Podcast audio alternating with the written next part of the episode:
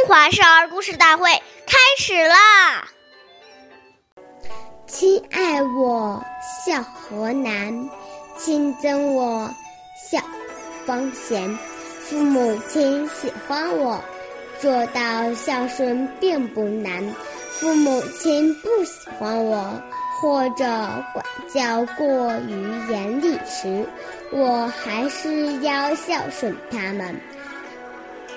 而且还能自己反省检点，做得更好，这才是最可贵的。岁月易流逝，故事永流传。大家好，我是中华少儿故事大会讲述人周凯言。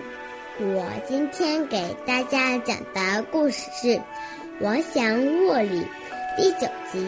王祥是晋朝人，他母亲去世后，父亲又娶了继母。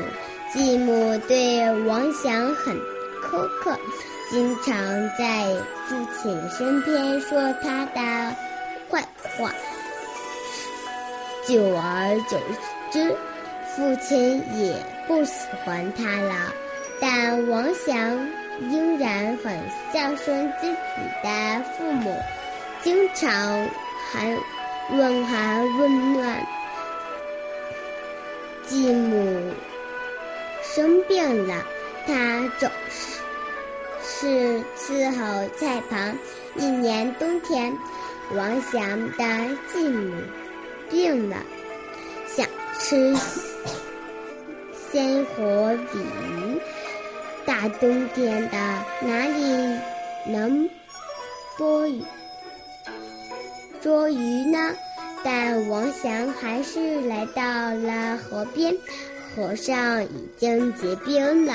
为了能得得捉到活鱼，王祥竟然脱掉衣服，卧在冰上，用温用体温化开。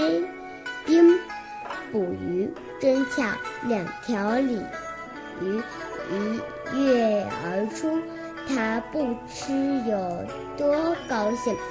王祥的孝心，孝心感动继母，以以后继母对他也格外关心起来。下面有请故事大会师。为我们解析这段小故事，掌声有请。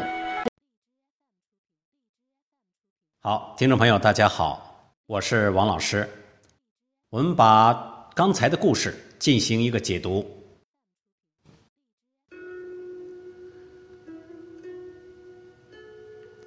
父母即使不辞，也不应成为自己不尽孝的理由，因为。父母给予生命，并将我们抚育成人，这个慈德太大，做儿女的用任何方法都无法回报的。但是，父母身上可能会有缺点，作为儿女，应该感恩父母的养育之恩，而加以包容，不可以以此作为自己不孝的理由，这是功利观。而非道义观。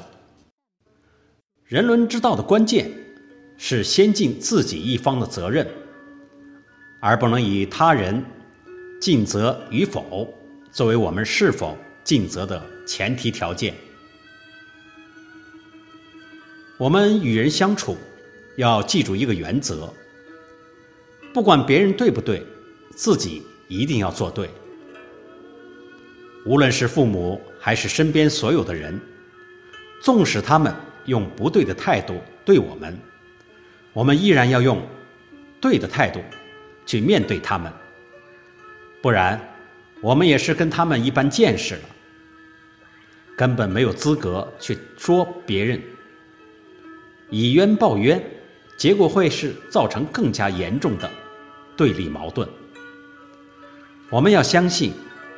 精诚所至金石为开这样才能上演人生一出一出的好戏。谢谢大家的收听我们下期节目再见。我是王老师。